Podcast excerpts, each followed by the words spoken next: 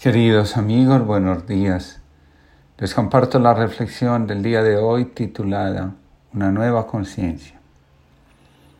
Goethe dice, el hombre se conoce a sí mismo solo en la medida en que conoce el mundo. Se conoce a sí mismo solo dentro del mundo y conoce el mundo solo dentro de sí mismo. Cada objeto bien contemplado abre un nuevo órgano de percepción en nosotros. De acuerdo a lo anterior, estamos como humanidad y como individuos frente a un fuego que arde y nos consume. No sabemos comprenderlo. Decimos muchas cosas y aún así la calma no llega. Las reacciones de ansiedad y de angustia se levantan. El deseo de huir y sentir que el cerco existencial se está estrechando aún nos mueve y nos despierta cada mañana. Como Moisés, estamos invitados a descalzarnos para poder escuchar el fuego que arde.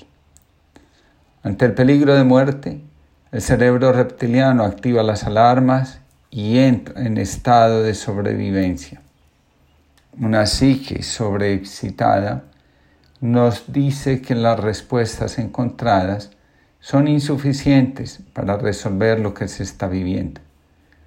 El drama de la sobrevivencia comienza en el impacto emocional que produce escuchar que la vida nos está convocando. El mundo entero comenzó a arder cuando la Organización Mundial de la Salud declaró pandemia lo que estaba sucediendo en China. A partir de ese momento se activaron las alarmas. Algunos desatendieron la voz, se rieron de ella, oyeron la tragedia. La voz nos estaba advirtiendo, no estaba contando un chiste. Otros la ridiculizaron y sus países y economías están colapsando a mayor velocidad que el resto. También han estado presentes los que decidieron desafiar esa voz diciendo, podemos mover las energías del universo, crear escudos protectores y tú no representas ninguna amenaza. Al cabo de un rato cayeron de rodillas. La voz llama. Muchos, con la mejor intención del mundo, decimos una y otra vez, la enfermedad vino para enseñarnos. Algo tenemos que aprender. Decidimos convertir la voz en maestra y nosotros convertirnos en alumnos. Finalmente, creemos que así controlamos la situación. La voz vino a despertarnos. Habíamos caído en un sueño. La enfermedad nos está recordando una verdad profundamente dolorosa. Somos vulnerables no somos omnipotentes y la vida no está a nuestro servicio. La enfermedad vino a poner orden. Ahora, cada noche, en muchos países se aplaude a los que salvan vidas. Se dejó de escuchar noticias sobre los que, sobre los que quitan vidas. Ahora, de una forma u otra, todos en coro repetimos, cuidarse está en tus manos Vivir es nuestra responsabilidad y también morir. Lo curioso es que en este momento nadie quiere morir. La enfermedad nos recuerda que primero está la vida y después todo lo demás. Como dice la canción, me olvidé de vivir. A propósito, la canción dice así, de tanto correr por la vida sin freno, me olvidé que la vida se vive un momento. De tanto querer ser en todo el primero, me olvidé de vivir los detalles pequeños. De tanto jugar con los sentimientos, viviendo de aplausos envueltos en sueños, ya no sé lo que soy, ya no sé lo que siento. Me olvidé de vivir. De tanto cantarle al amor y a la vida, me quedé sin amor una noche, un día. De tanto jugar con quien más quería, perdí sin querer lo mejor que tenía.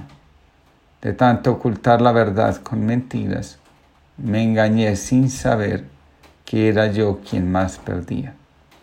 De tanto esperar, yo que nunca ofrecía, hoy me toca llorar, yo que siempre reía, me olvidé de vivir. La enfermedad nos vino a recordar que la vida está primero. Lo único que realmente podemos perder es la vida.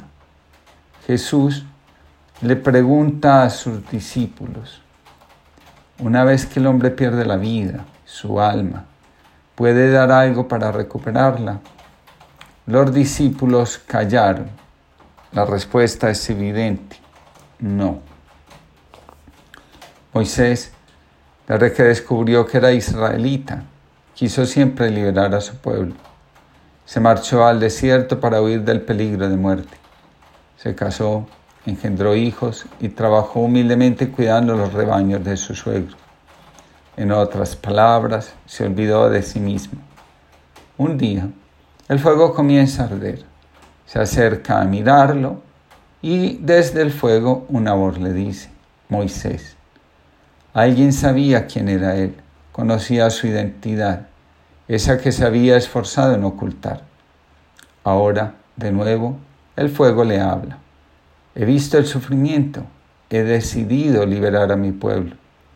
La voz lo pone de nuevo en contacto consigo mismo. Podemos huir de nuestro destino, no importa qué tantos kilómetros recorramos. Al final, estaremos donde nos corresponde. La humanidad intentó escapar de la vulnerabilidad, se creyó omnipotente. Todos ahora estamos asustados. La riqueza no nos protege del miedo a morir. La mortalidad es la herida más profunda que la humanidad tiene. Esa herida creímos que estaba curada. En realidad nos habíamos distraído. Sigue abierta y supurando. Podemos vivir indiferentes, pero no separados de la fuente.